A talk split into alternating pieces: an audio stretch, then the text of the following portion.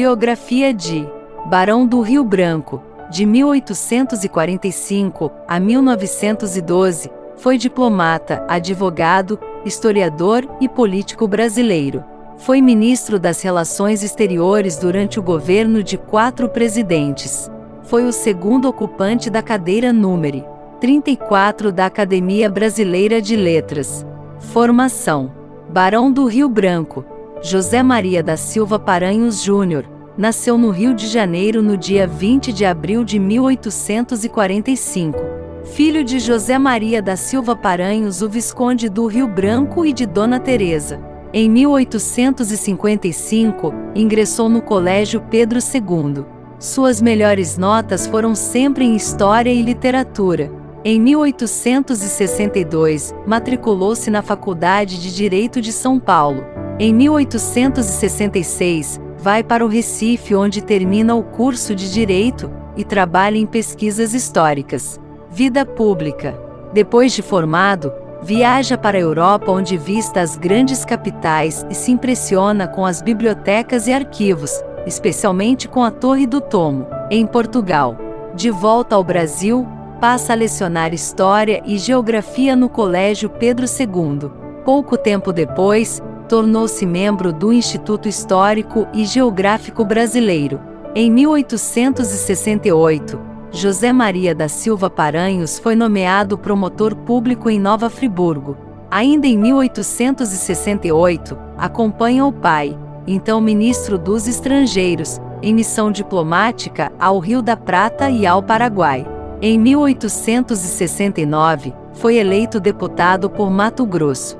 Mostrou muito interesse pela campanha abolicionista e pela Guerra do Paraguai, questões que agitavam o parlamento imperial. Nesse mesmo ano, funda o jornal A Nação. Lança uma campanha em favor da lei do ventre livre. Carreira diplomática.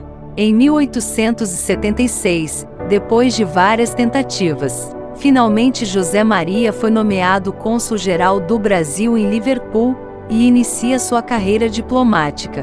Passava os finais de semana em Paris, onde instalou sua mulher, a atriz belga Marie Stevens e seus cinco filhos. Acabou morando em Paris durante 25 anos. O título de Barão do Rio Branco. Em 1884, passou a integrar o Conselho Privado do Imperador, de quem recebeu, em 1888, o título de Barão do Rio Branco.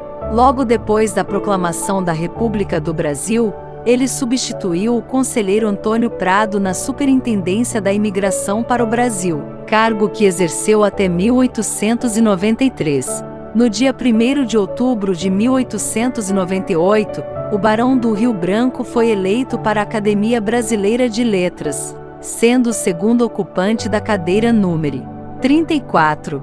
As fronteiras do Brasil. O Barão do Rio Branco empreendeu diversas negociações com outros países cujas fronteiras com o Brasil suscitavam dissoluções.